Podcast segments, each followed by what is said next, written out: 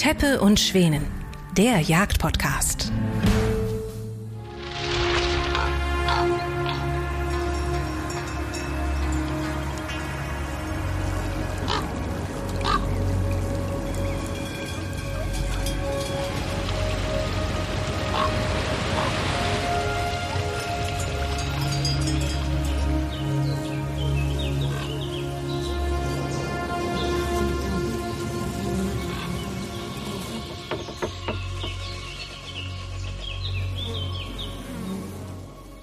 Teppe und Schweden sind jetzt im Salzburger Land zu Gast bei Reinhold Sodia.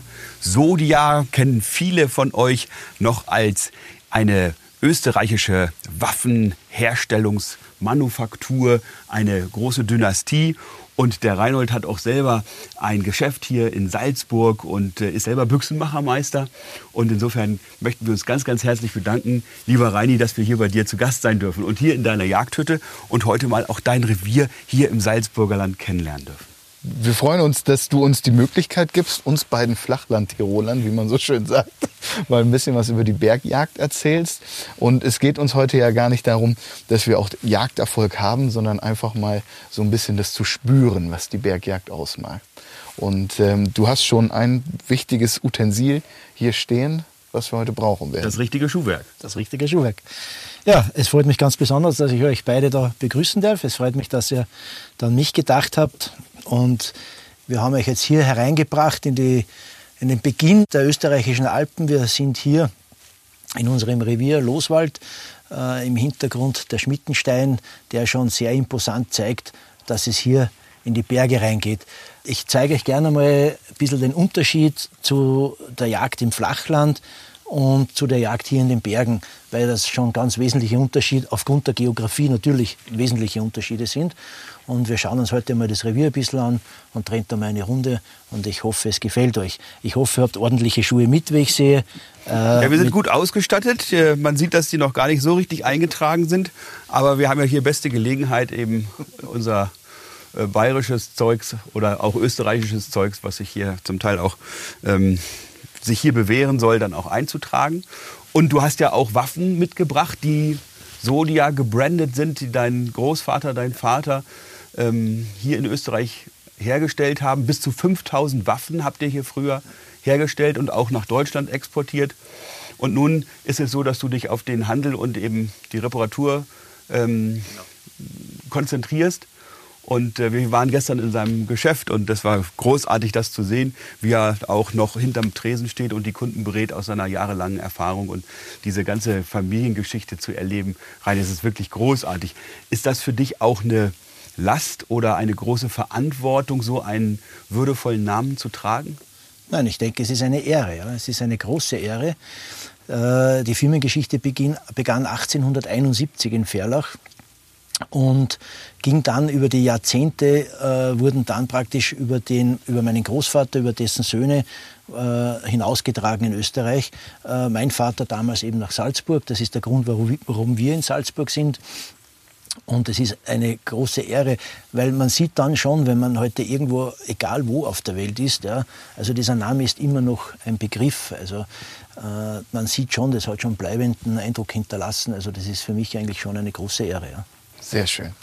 Dann freuen wir uns jetzt mal auf die erste Revierrunde und wir werden hier ein paar schöne Stunden, hoffentlich auch später noch, in deiner schönen Hütte verbringen dürfen. Das mit Sicherheit. Pack was. Wir sind hier an der ersten Station jetzt sehr idyllisch mit einer tollen Aussicht auf den wie heißt der noch? Schmittenstein. Schmittenstein. Ich vergesse Übrigens, den hat Napoleon angegriffen, weil er glaubte, das sei die Festung Hohensalzburg. Ja, interessant, ja. Auf jeden Fall mit einem perfekten Blick darauf. Aber man kann hier auch leicht ins Tal runter gucken. Also es sieht für mich auch vielversprechend aus. Hat denn dieser Sitz auch einen besonderen Namen? Ja, diesen Sitz haben wir heuer neu gemacht. Wir haben den Oberteil äh, hat ein Freund von uns fertig gemacht. Den Unterteil hat uns äh, ein Freund auch von uns gemacht. Sehr massiv, wie man sieht. Das ist für die nächsten 200 Jahre gedacht. Und nachdem wir letztes Jahr da meine Frau einen wirklich kapitalen, wirklich, wirklich guten reifen Bock geschossen hat, haben wir dann diesen Sitz umgenannt heuer auf Nadinsitz. Weil deine Frau Nadine heißt. Weil meine Frau Nadine heißt. Und somit haben wir den praktisch zum Nadinsitz gemacht. Und das ist sicherlich einer der wirklich, wirklich schönen Flecken hier. Äh, wir sind abgelegen, man hat hier einen wunderschönen Schlag vor sich. Und natürlich das Panorama ist ja eigentlich ist ja unbeschreibbar. Aber wir haben eben schon mal über die Distanzen gesprochen, die es hier so in der Bergjagd gibt. Da sind wir mit unseren 80 oder 100 Metern ja noch Amateure. Hier wird dann also auch durchaus mal auf 200 Meter geschossen. Da muss man dann auch schon ganz genau wissen, wie die Örtlichkeiten sind und wie die Entfernungen sind. Und das ist, es ist immer wichtig, dass man sich auch einweisen lässt von denjenigen, die sich hier wirklich mit auskennen. Also, dass das 200 Meter bis zur Salzlecke dort sind, das hätte ich nicht gedacht. Ja, das ist ein ganz wesentlicher Teil bei der Bergjagd. Äh, Im in den Bergen ist natürlich, die Schussdistanzen sind andere. Ja. Das ist ganz klar, äh, aufgrund eben wieder der Gegebenheiten. Und was natürlich dazu kommt, das sehen wir jetzt dann hier, hier sind zwei so Gräben drinnen. Ja, und dann fällt das Schätzen von Distanzen sofort einmal deutlich schwerer. Also wenn man heute nur die Ebene gewohnt ist, man schaut ins Gerade, ist es anders zu schätzen, als wie es geht bergab und vor allem ganz schwierig wird es dann, wenn man über Gräben drüber muss. Ja. Und in der Regel verschätzt man sich meistens in der Weite. Ja. Also wir haben das jetzt da gesehen, wir sind da hergekommen, haben uns das angeschaut, 80, 100 Meter in etwa, ja, 120 äh, vielleicht, nein, es sind 200. Ja. Also man verschätzt sich doch. Ja, und wenn du dann so ein Kaliber schießt wie die 308, die dann eben zwischen 100 und 200 Meter dann gut 20 Zentimeter fällt, ja. äh, dann unterschießt du das Stück ohne es zu wissen. Ja, und deshalb arbeitet ihr denn viel so mit Entfernungsmessern? Ja, also man muss schon dazu sagen, also die Jagd hat sich in den letzten 20 Jahren natürlich massiv verändert, wirklich massiv verändert, gerade in der ganzen Technik, vor allem in der Optik. Also in der Optik ist ja ganz viel passiert. Ja. Äh, heute haben wir ja äh, ganz, die, meisten, die heute in der Bergjagd unterwegs sind, haben in ihren Ferngläsern optische Entfernungsmesser drinnen. Also das heißt, die können die Entfernungen genau feststellen. Dann kann man sich natürlich einmal einstellen, was kannten meine, meine Patrone, was kannten mein Kaliber, wo habe ich die Anhaltemasse. Und jetzt kommt noch dazu, dass ganz viele Zielfernrohre natürlich diese Ballistiktürme haben, ja, ballistische Unterstützung. Das heißt, ich stelle mir am Ballistikturm die Entfernung ein. Wenn ich das Wild auf 250 Meter stehen habe, dann habe ich eben auf 250 Meter den Turm zu drehen und dann habe ich einen Fleckschuss auf 250 Meter. Das hat die Jagd im Gebirge ganz massiv erleichtert. Ja. Früher, also ich jage jetzt auch schon ein paar Tage, ja, äh, war das alles nicht möglich. Und wir haben früher ganz klar einfach schauen müssen, wie weit ist es wirklich, wie fällt die Kugel, wo ist der Anhaltepunkt. Und so ganz so einfach ist es halt dann doch nicht. Ja. Es ist ja weit und man darf nicht vergessen, wir schießen immer noch auf lebendes auf lebendes Wild. Also man muss schon versuchen, einen wirklich weitgerechten Schuss zu machen. Und man sollte sich nicht verleiten lassen auf extrem weite Schüsse, vor allem wenn man es jetzt nicht ganz so gewohnt ist. Aber wie gesagt, die Unterstützung, die es heute gibt, von der optischen Seite, die, ist, die hat das Ganze natürlich schon wesentlich erleichtert, weil man früher alles selber einschätzen hat müssen. Heute hilft mir halt das Fernglas mit dem Entfernungsmesser und das Zielfernrohr mit dem Ballistikturm. Ja. Aber um das Thema Ballistik nochmal genau beleuchten zu können, werden wir auch noch mal eine Einheit dazu machen, eine separate Folge, damit man eben auch diese ballistischen Kurven äh, tatsächlich ja. mal nachvollziehen kann und auch weiß, was man seiner Patrone zutrauen kann und seinem eigenen Können ja. und was eben auch nicht. Ja. Denn Weitgerechtigkeit bedeutet immer auch tierschutzgerecht zu jagen. Genau. Und wenn dann so ein Schuss vielleicht auch nur fünf Zentimeter vom Ziel entfernt landet, dann braucht es eine lange Nachsuche. Oder wir finden das Stück vielleicht gar nicht und das ist dann nicht mehr weitgerecht. Auf was für einer Seehöhe liegen wir hier jetzt? Wir sind jetzt hier ungefähr auf nicht ganz 1300 Meter. Äh, da spielt also die Höhenlage jetzt für die, für die Ballistik noch nicht so eine entscheidende Rolle. Das wäre dann doch eben in, in höheren Lagen. Äh, was aber ganz interessant ist, wenn man das Thema noch einmal aufgreift mit der, mit der Ballistik, mit dieser ganzen Thematik der Optik, ja, wenn man zurückgeht so in die 70er, 80er Jahre, ja, 90er Jahre, wo einfach Kaliber plötzlich waren, extrem rasante, schwere Kaliber, zum Beispiel eine 7 mm Remington Magnum etc., die was heute eigentlich kaum noch gefragt sind. Man kommt wieder zurück eigentlich zu diesen alten Kalibern, eben wie die 308er Winchester weil wir diese Ballistik, den, den Nachteil der ballistischen Kurve mit diesen Hilfen der Optik wieder ausgleicht. Ja. Also man, hat das, man sieht das über die Jahrzehnte schon, wie sich das alles verändert hat. Ja. Es war halt einfach einmal interessant, weil früher hat man in den Bergen nur ganz schwere, hochrasante Kaliber verkauft. Heute hat sich das wieder verändert. Ja. Wir sind jetzt hier in einer absolut ruhigen Ecke deines Reviers. Wir haben aber auf dem Weg hierhin schon einige Touristen gesehen. Wie verhält sich das Wild darauf? Ja, äh, das hat sich natürlich äh, im Laufe der Jahre hat sich natürlich der Tourismus auch entsprechend entwickelt, ja, äh, und hat natürlich der Druck, der Freizeitdruck auf die Natur ist natürlich enorm geworden. Also die letzten Jahre, vor allem die Jahre mit Corona, also die waren dramatisch. Also der Anstieg an, an Menschen, die hier ihren, ihren Freizeit verbringen wollen, die die Erholung in der Natur suchen, das ist ja regelrecht explodiert. Ja. Also das ist schon sehr schwierig, da muss man schon sagen. Äh, ich bin ich sage immer, man muss beide Seiten sehen. Die Seite des Wildes, die Seite des, des, des Naturnutzers. Ja. Und wenn man das Ganze noch in Bahnen lenkt, dann sagt man, äh, dann ist es einigermaßen, sage ich jetzt einmal, machbar. Ja. Schlimm ist es natürlich, wenn die Leute dann wirklich kreuz und quer äh, durch die Einstände laufen, das was leider eben auch passiert. Und das ist dann fürs Wild eine wirklich massive Beunruhigung. Äh, es gibt auch hier in diesem Revier, wir haben auch das Auerwild, Gott sei, noch, Gott sei Dank noch da, den Urhahn. Und wenn dann natürlich im Winter die Leute mit den Skitouren mit den Tourenski dann in diese Einstände hineingehen, das ist natürlich wirklich eine, für das Wild eine Katastrophe. Vor allen Dingen, wenn, wie du vorhin schon erwähnt hast, die Schneelagen hier auch zwei Meter und mehr erreichen. Ja, wir haben hier, wir haben hier Schneelagen von zwei Metern und mehr. Ja. ja. Also für das Wild ist das dann einfach, also eine Flucht ist für das Wild da herinnen, das ist lebensbedrohlich. Ja. Prima, deshalb halten wir uns auch ein bisschen zurück mit unseren Expeditionen hier in die Einstände. Vor allen Dingen im Winter. Vor allem im Winter, aber auch heute noch.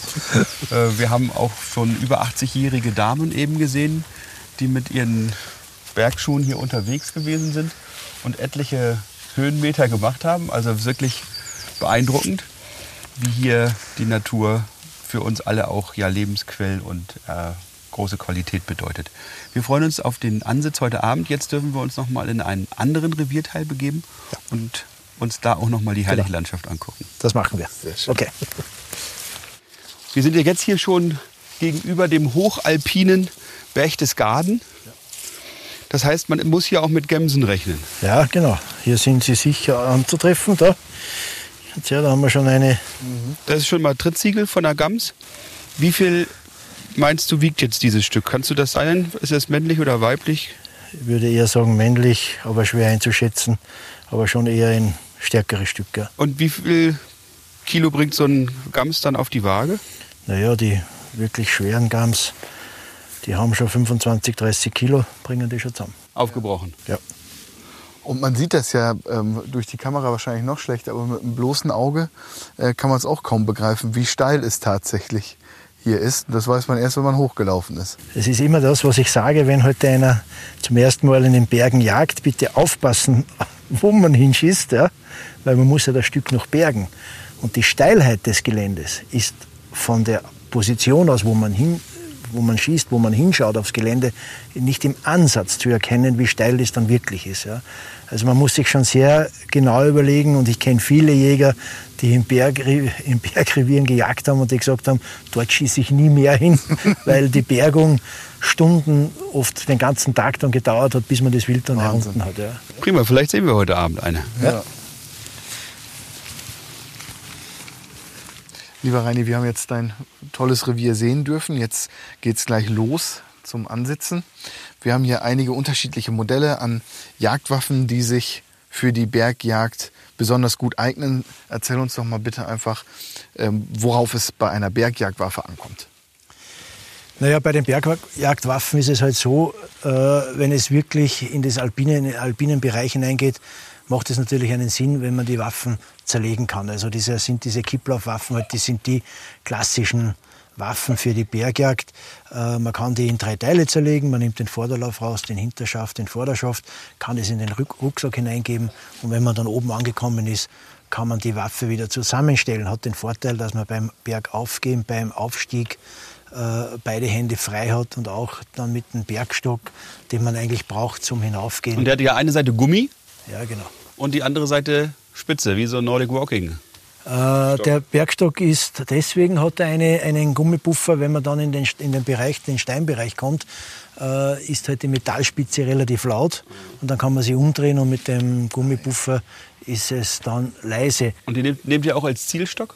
Wir nehmen die genauso als Zielstock und noch viel, viel wichtiger ist, die, ist der Bergstock beim Bergabgehen. Man nimmt den Bergstock beim Bergabgehen zur Hangseite und stützt sich darauf aus und kann dann praktisch teilweise, also wenn es so Schotterriesen sind, kann man regelrecht darin runterrutschen. Aber dafür hat man doch eigentlich ja schon seine perfekten Schuhe an, oder? Der Schuh ist ein ganz wichtiges Utensil für die Bergjagd, äh, abgesehen von der Waffe natürlich und von der Optik. Aber das Wichtigste ist, was man jeden äh, vorausschicken kann, er braucht einen stabilen Schuh, vor allem mit einer sehr stabilen Sohle. Die Sohle ist also das ganz das Wichtigste, dass wenn man heute in ein steiles Gelände einsteigt, dass sich die Sohle nicht wegbiegt und in dem Augenblick würde man ausrutschen, rutscht ab, wenn man heute in den steilen Wiesenleiten drinnen steht und man rutscht aus. Also das kann ja fatale Folgen haben, weil da kann es ja dann teilweise schon richtig weit runtergehen. Also eine wirklich ein massiver Schuh und vor allem mit einer ganz einer festen Sohle. Und bei den Waffen jetzt, welches Kaliber empfiehlst du da? Wir haben ja vorhin gesehen, dass es doch manchmal noch mal 50 Meter weiter geht als äh, unter Idealbedingungen, die man vielleicht vom Schießstand kennt. Ja, also äh, diese Thematik äh, gibt es natürlich seit vielen Jahren. Man hat, wie gesagt, bis vor circa 20, 20 Jahren war die Thematik ganz klar hochrasante Kaliber zum wirklich Weitschießen. Ja. Äh, hat sich in den letzten Jahren wieder zurückgewandelt, äh, weil sich einfach die Optik entsprechend verändert hat. Ja. Wir haben heute äh, die Ferngläser haben, die meisten haben heute in den Ferngläsern einen Entfernungsmesser drinnen oder sie haben einen eigenen Entfernungsmesser mit. Man kann die Entfernungen zum Wild exakt feststellen.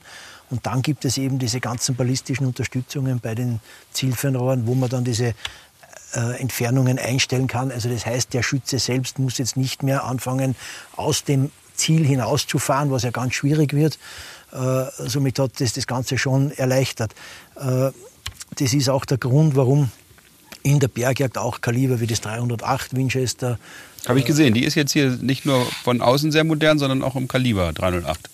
Ja, wir haben da eine, eine, eine Steyrer SM12 mit Sicherheitsspannsystem. Mit Kunststoffschaft ist natürlich in den Bergen von Vorteil, weil wie man auch auf diesen Schaft sieht, der ist ja auch schon einmal äh, auch schon mal ausgerutscht, mal hingefallen. Äh, das ist halt der Vorteil dann von den, von den Kunststoffschäften im Gegensatz zu den Holzschäften, die ja doch leichter brechen können. Aber wie gesagt, Ideal natürlich in den Bergen ist der Kipplauf, weil wenn es wirklich steil aufgeht, ich kann ihn zerlegen, kann ihn in den Rucksack reingeben, ich habe beide Hände frei. Und die Waffe bleibt auch trocken, ne? wenn es mal ein Wetter gibt, wir haben das ja eben erlebt, ja. rucki zucki hast du mal ein Schauer und dann ist es wieder trocken? Es geht ja relativ schnell, das wissen wir alle, in den Bergen schlägt ja das Wetter sehr viel schneller um. Ja.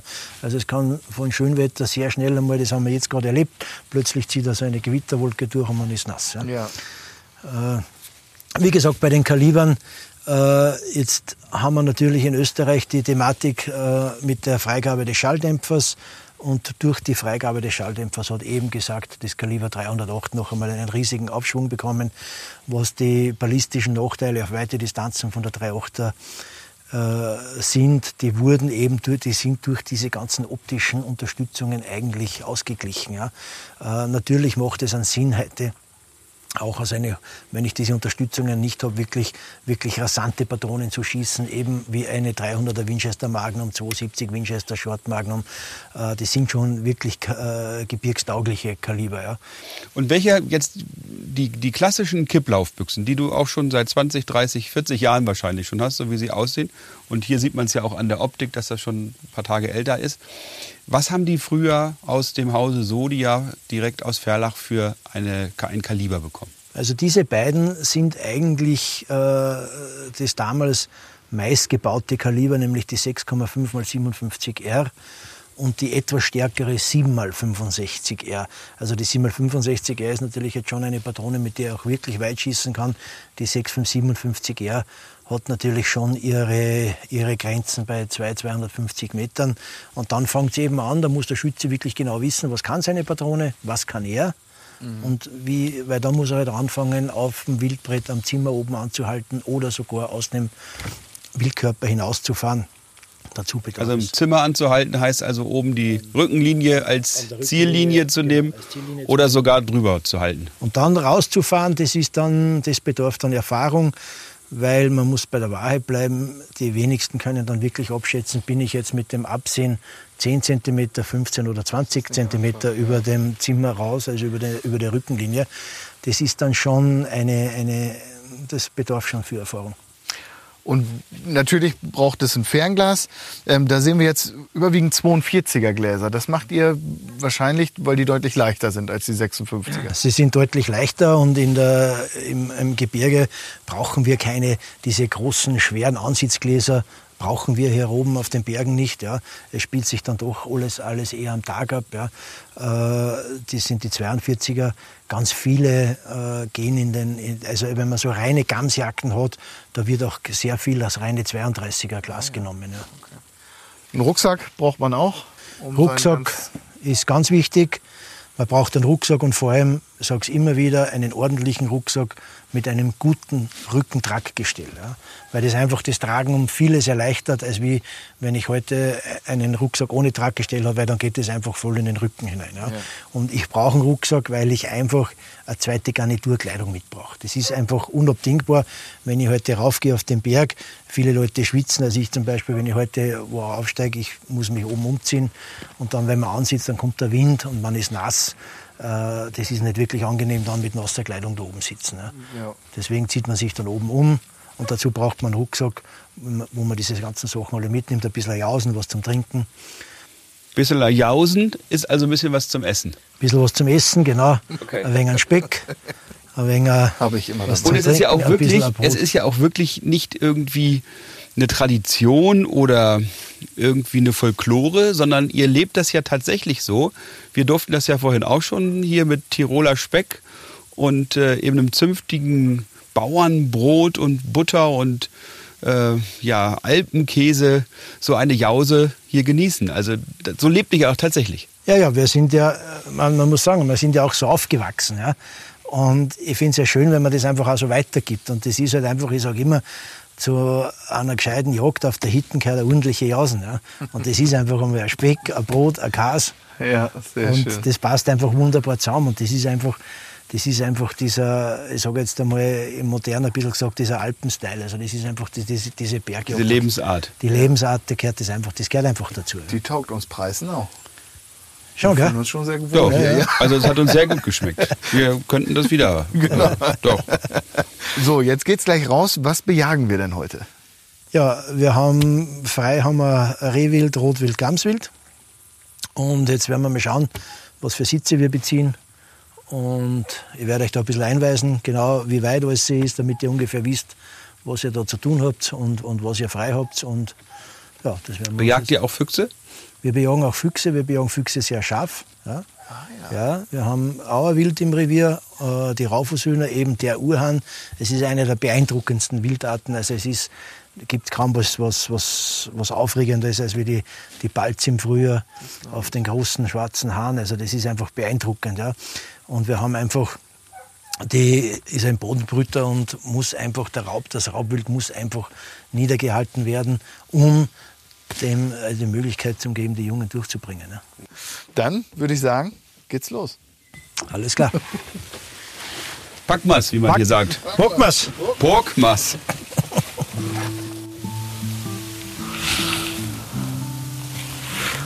Ganz frischer Gams werden.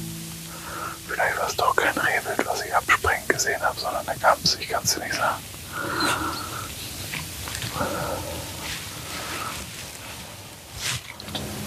Ich bin schon ganz gespannt. Dies ist ja nun auch eine Ecke im Revier, wo das Gamswild zu Hause ist. Und man sieht eben hier auf ungefähr 100 Meter ist eine Salzlecke. Und dann hat man eben das ganze Bergpanorama, sowohl bergauf als auch bergunter. Da sind dann entsprechend hier die Einrichtungen am Hochsitz auch so gemacht, dass man die Waffe den Berg nach oben hin auflegen kann. Und nicht hier unten und dann irgendwie das die Waffe frei halten muss, sondern man hat eben auch eine Auflage, um bergauf schießen zu können. Nun bin ich ganz gespannt, was kommt. Und Ich habe es noch nie gemacht, für mich ist das erste Mal. Ich bin aufgeregt wie bei meinem ersten Stück Rehwild. So einen Ausblick habe ich noch nie gehabt bei einem Ansitz. Der Wahnsinn. Muss gar nicht was kommen. Es war ja schon was da. Aber mehr geht nicht. Hätte ich nicht gedacht. Und ein paar haben mir das erzählt, dass man ähnlich wie andere das bei dem Afrika-Fieber haben, auch schnell bei der Bergjagd ein Fieber bekommen kann. Also davon immer mehr will und nicht genug kriegen kann.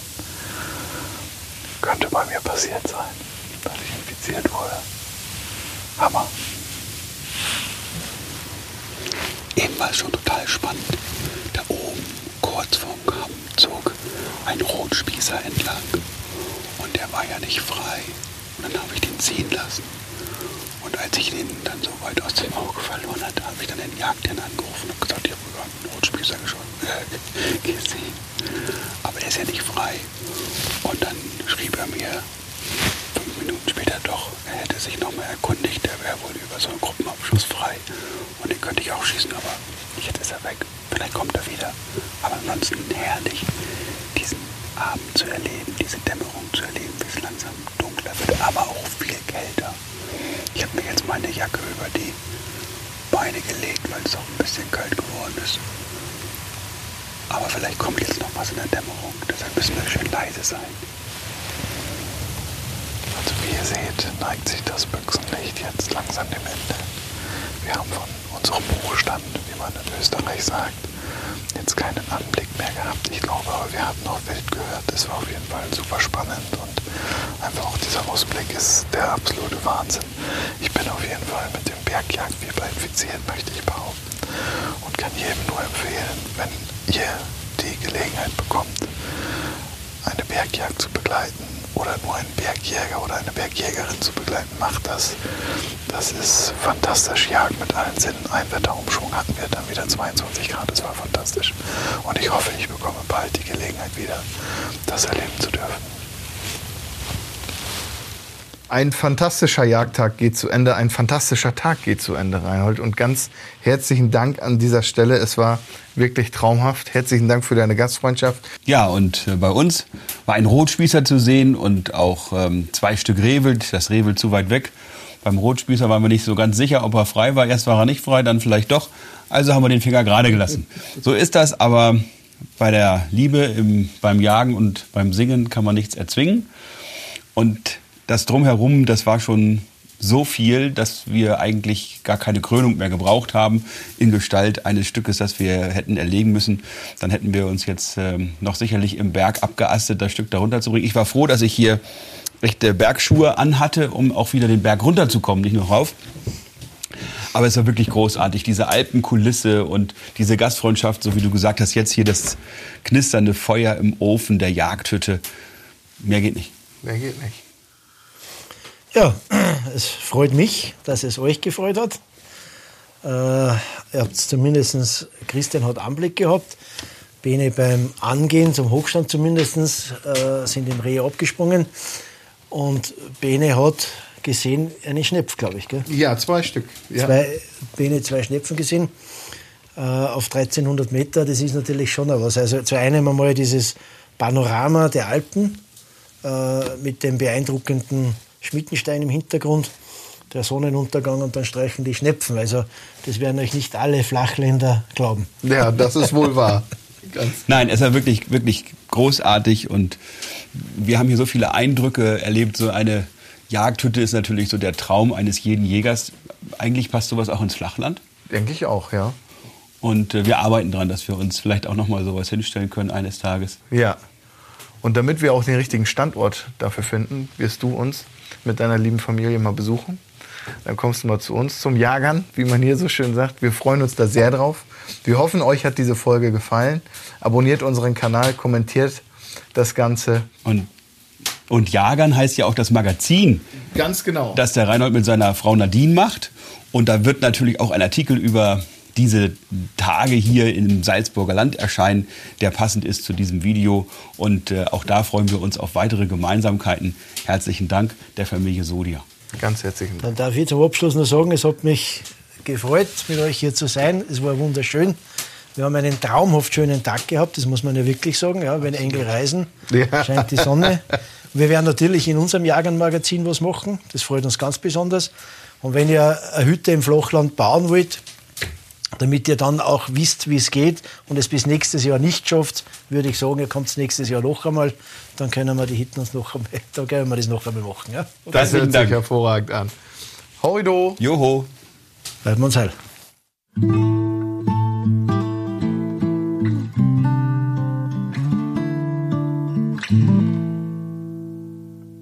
Vielen Dank fürs Zuhören.